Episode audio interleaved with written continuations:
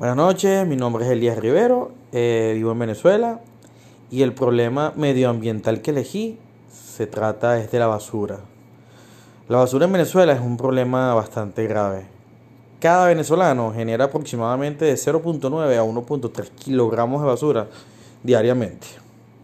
Entonces, eh, lo que cada 24 horas se produce aproximadamente 21 mil toneladas de desechos sólidos y eso termina promediando un total de, bueno, 8 millones de toneladas de residuos anualmente aproximadamente.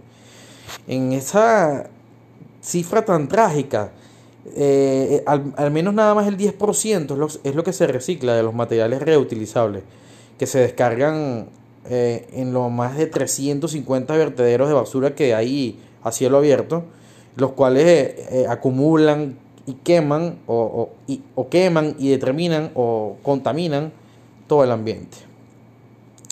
¿Dónde termina el cartón de huevo, la botella de Coca-Cola, la lata de atún, las colillas de cigarro, em, las hojillas de afeitar, el papel periódico, los test de embarazo, el envase de cloro, el envoltorio de galletas, las conchas de fruta, los discos compactos, las jeringas de hospital, baúl de recuerdos, bujías oxidadas.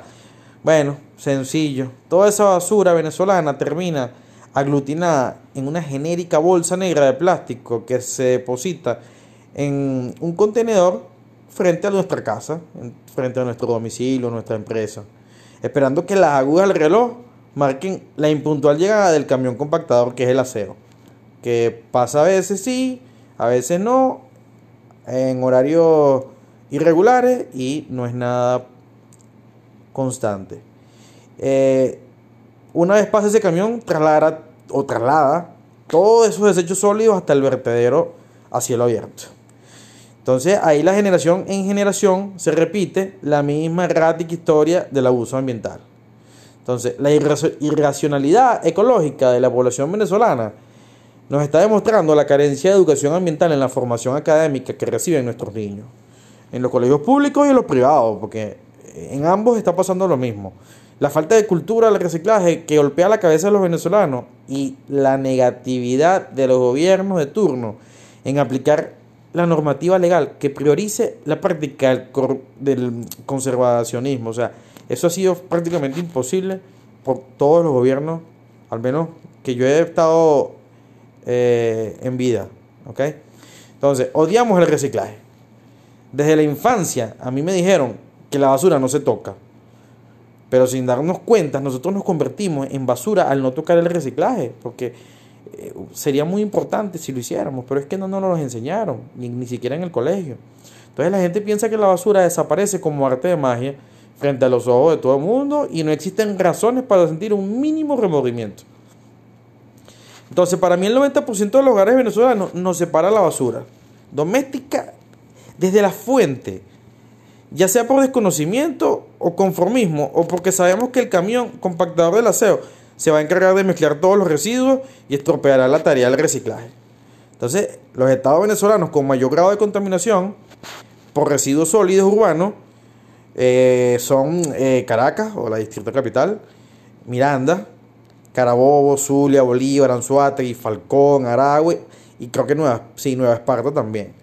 Entonces, hoy, hoy por hoy, Venezuela está ubicado entre los cinco países de Latinoamérica con mayor generación de basura por cápita. O sea, eso es demasiado. Junto a México, Brasil, Argentina y Chile. Entonces, en mi opinión personal, debemos destacar o atacar el problema de la basura con la práctica obligatoria del reciclaje. Eso es muy importante.